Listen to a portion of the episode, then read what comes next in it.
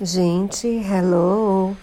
Não é só porque abre shopping e abre loja que as pessoas precisam se aglomerar como sardinhas para entrar nessas lojas e shoppings. Pelo amor, onde as pessoas estão com a cabeça?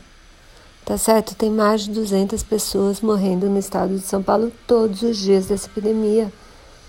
Então, juízo, pessoal, fique em casa. A epidemia não acabou. A vacina não chegou. Quem pegar pode morrer, porque um vírus que mata. Tá? Graças a Deus não todo mundo, não muita gente, mas não mata só velhinhos que estão no final da vida, mata gente de todas as idades. Então, juízo.